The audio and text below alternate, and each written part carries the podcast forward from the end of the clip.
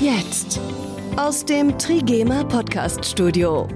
Hier ist 1919, der Trigema Podcast. Heute 1919, das Interview. Was können Textilien in der Zukunft? Wie können sie den Menschen behilflich sein und wo geht die Reise bei der Entwicklung dieser Textilien eigentlich hin? Smart Textiles ist ein Schlagwort, das in den Medien immer häufiger auftaucht, aber was kann man sich darunter eigentlich genau vorstellen? Darüber spreche ich heute mit Professor Dr. Klaus Mayer von der Fakultät Textil und Design an der Hochschule Reutlingen. Herr Professor Mayer, forschen Sie gerade an smarten, also schlauen, fortschrittlichen Textilien? Also wir arbeiten, wir haben also auch Projekte hinsichtlich Smart Textiles. Und eine Aufgabe ist da sicherlich auch immer für die Projektteams erstmal zu definieren, was sind eigentlich smarte Textilien. Ähm, weil ähm, wir haben ja langsam Angst, dass die Textilien klüger werden als der Träger. Ne? Also äh, smarte Textilien, wie definieren wir das? Normalerweise sagen wir, smarte Textilien sind Textilien, die mit der Umgebung oder mit dem Träger interagieren. Ähm, das assoziieren wir meistens natürlich mit elektronischen Textilien. Das können aber auch äh, normale Funktionstextilien durchaus sein. Das kenne ich von diesen sogenannten Wearable Devices, also zum Beispiel eine Smartwatch. Das kann ich mir aber nicht vorstellen bei zum Beispiel einer Jacke. Wie soll das da laufen? Also bei einer Jacke gibt es da unterschiedliche Dinge. Das eine ist mal, ähm, dass man zum Beispiel sagt, okay, äh, dass zum Beispiel die Jacke merkt, dass man sich vielleicht stärker anstrengt und man dadurch vielleicht irgendwo ähm, Lüftungsschlitze öffnet, äh, dass man also einfach eine bessere Belüftung hat. Das wäre zum Beispiel ein, ein smartes Textil. Also es interagiert mit der Umwelt. Ähm, ganz ich würde sagen, Klassiker wäre eigentlich sogar schon der Lodenmantel. Der wäre eigentlich auch schon Smart Textile, weil der ist ja aus der Wolle und wenn der feucht wird, dann kräuseln sich die Fasern und verschließen sich, also werden wasserdicht. Das wäre zum Beispiel auch schon Smart Textile. Für Laien, wie merkt das dieses Textil, dass es zum Beispiel jetzt zu warm wird? Sind da Sensoren drin oder ja, wie wird das umgesetzt, dass sich da irgendwelche Schlitze öffnen, um es kühler zu machen?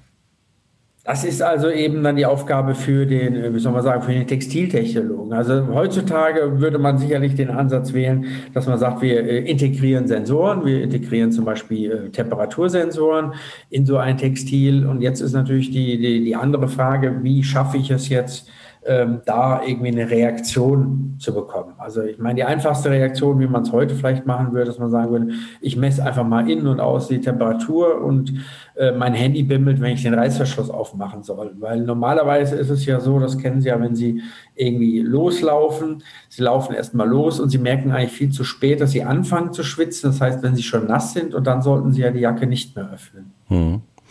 Wo geht das noch alles hin? Also atmungsaktive Kleidung, Westen, die beheizt werden können, Laufjacken, die im Dunkeln blinken, damit man besser gesehen wird. Was kommt da noch alles?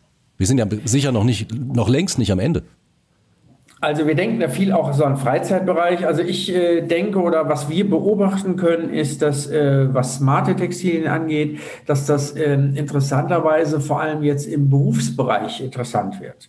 Also gerade im Zusammenhang mit Industrie 4.0 ähm, sind also auch äh, größere Industriefirmen ähm, dabei, ähm, Bekleidung ähm, zu entwickeln, äh, die zum Beispiel die Bewegung des Arbeiters detektieren kann. Um dann was zu machen?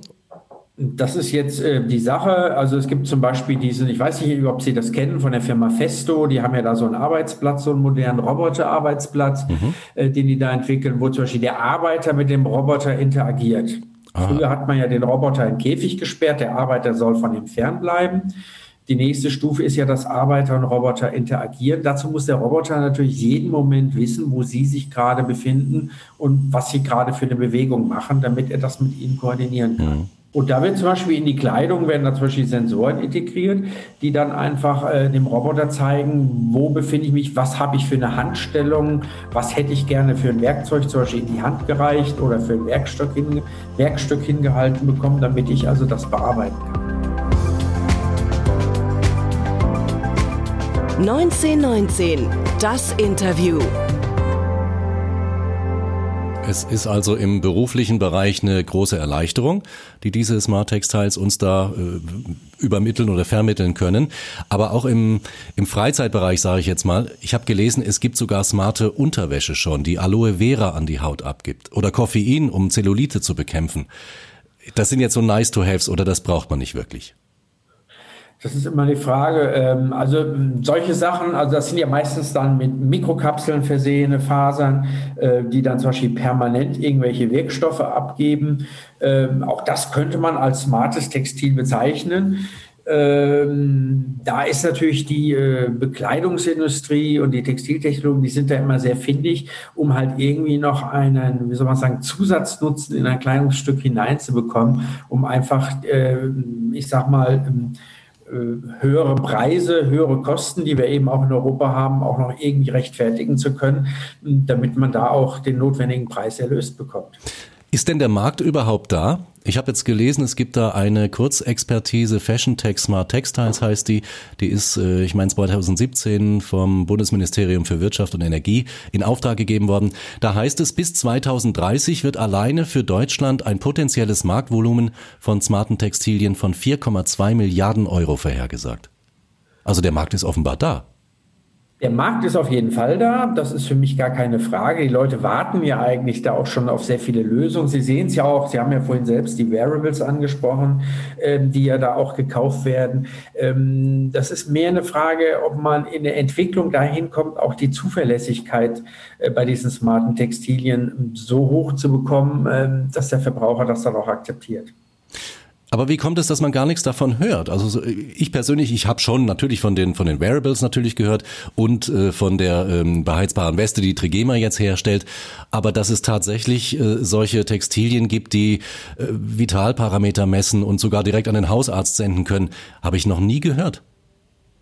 Also wo Sie das hören können, äh, ist zum Beispiel, wenn Sie auf die Messen gehen. Also äh, gerade die Techtextil äh, ist ja äh, eine Messe, die alle zwei Jahre in Frankfurt stattfindet, äh, wo es ja dann vor allen Dingen auch um, um funktionelle Textilien geht. Da war er gerade bei, bei der letzten Messe, also letztes Jahr, waren da sehr viele Smart Textiles. Das war also, man hat richtig gemerkt, wie dieser Bereich ähm, nahezu explodiert ist. Also ähm, in den Fachkreisen befassen sich zurzeit fast alle mit Smart Textilien, auch viele Firmen, von denen man das gar nicht so annimmt. Aber Tatsache ist, dass äh, der Reifegrad häufig noch nicht so weit ist, dass man sich da wirklich traut, rauszugehen. Hm.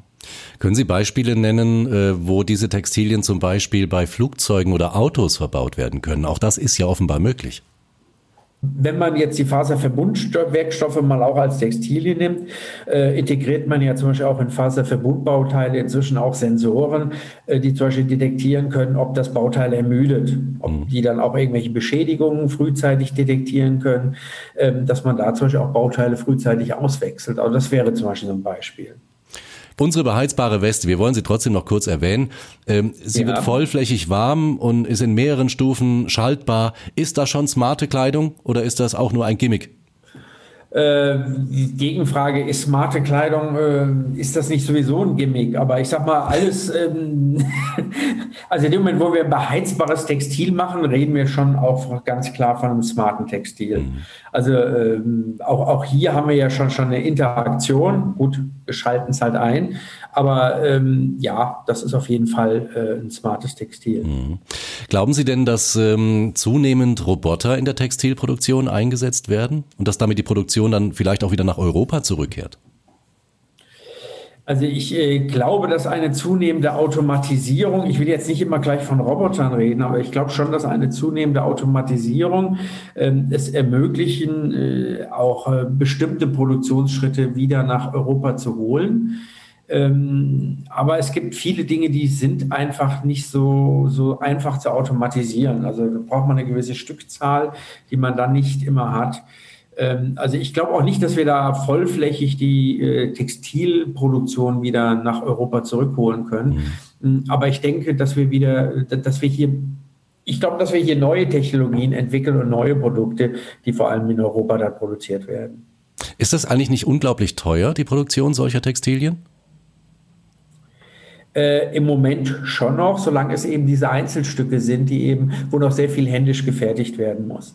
Man ist allerdings auch dabei, äh, hier schon äh, mit automatisierten Fertigungsschritten zu arbeiten. Äh, also da denke ich zum Beispiel auch an, an einen Handschuh, äh, der, der eine Bewegung detektiert, der eben dann schon äh, sozusagen fully fashion von der Strickmaschine direkt fertig runterkommt, um da wirklich die Produktionskosten deutlich zu senken. Hm. Wie ist das bei Ihnen mit der Forschungsarbeit in Zeiten von Corona? Haben Sie da ein bisschen runtergefahren? Es ist sehr schwierig, weil man natürlich äh, nach Möglichkeit die Präsenz reduzieren soll, ähm, dann auch die Hygienerichtlinien äh, einhalten soll. Ähm, so, wir versuchen natürlich, soweit es möglich ist, den, den äh, Forschungs- und auch den Lehrbetrieb aufrechtzuerhalten. Aber es wird jetzt schon auch viel ähm, digital umgesetzt. Wir, wir können gerade in der praktischen Phase nicht das machen, was wir gerne machen würden. Professor Dr. Klaus Mayer von der Fakultät Textil und Design an der Hochschule Reutlingen mit interessanten Infos über Smart Textiles. Vielen Dank, dass Sie dabei waren. Danke auch. Wiederhören. Ich bin gespannt, was uns die textile Zukunft noch so alles bringen wird. Unsere beheizbare Weste finden Sie übrigens auf trigema.de und unter der E-Mail-Adresse podcast.trigema.de können Sie Kontakt mit uns aufnehmen, wenn Sie selbst mal mitsprechen wollen oder ein Thema vorschlagen möchten oder einfach nur Feedback geben wollen. Wir freuen uns drauf. Jetzt wünsche ich Ihnen ein schönes Restwochenende, alles Gute und bis zum nächsten Mal. Das war 1919, der Trigema Podcast. Alle Episoden auch auf trigema.de.